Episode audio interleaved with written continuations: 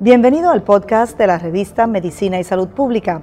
Escuche los avances más relevantes para la medicina en Puerto Rico y el mundo. Si desea ver este podcast en vídeo, puede hacerlo en nuestro canal de YouTube Revista MSP. Padre Francisco García y el primer albergue para enfermos de SIDA en Puerto Rico.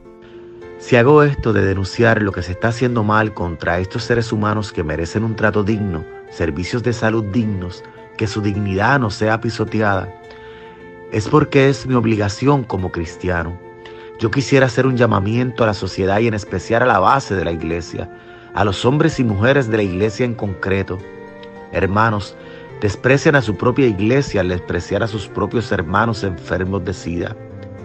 Debe prevalecer la ley de Dios que dice, amarás a tu prójimo como a ti mismo. Cuando la ignorancia, el prejuicio y el odio dominaban la discusión pública sobre el VIH-Sida en Puerto Rico, el padre Francisco García, oriundo de Cuba y párroco de la Iglesia Católica del municipio de Adjuntas, se atrevió a retar a la época ayudando a un pequeño grupo de enfermos. Sin buscar protagonismo y en la soledad de su ministerio, fundó el primer albergue para estos pacientes. Sin embargo, lo acusaron de revolucionario, inmoral, desajustado, abogado de los adictos y homosexuales. Entonces trasladó el albergue a la ciudad costera de Ponce y antes los escondía en la iglesia de la ciudad para evitar que la crítica social impidiera su labor. Todo había que hacerlo a escondidas. Esa época era terrible. En una Navidad se nos murieron 14 pacientes. Fray Francisco recordó además que había una gran ignorancia, miedo paralizante y terror inhumano contra los pacientes.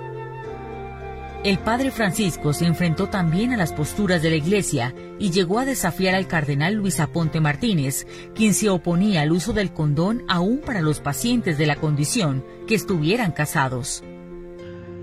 Yo no brego con la posición de la Iglesia Católica en cuanto al uso del condón. Yo brego con las necesidades espirituales del paciente y esas no me permiten desviar mi atención hacia otras cosas, incluyendo la posición de la Iglesia en cuanto al uso del profiláctico. Llevaba su nombre en honor a Francisco de Asís, el santo del siglo XIII, que también retó a la iglesia y a la sociedad de su época, pues se dedicó a servir a los pacientes de SIDA de aquel momento, los leprosos. Han pasado 38 años y ha habido una victoriosa y triple lucha contra el SIDA en Puerto Rico. El padre Francisco García, bautizado con justicia, el ángel de los pacientes del SIDA en Puerto Rico, vivió para morir por los que no tienen ninguna razón que los condenara a vivir en la miseria y el olvido. MSP reconoce la trayectoria de este sacerdote profético que supo entender a Cristo y vio en los rostros de los menos afortunados el mismo corazón del Jesús al que seguía con devoción y alegría.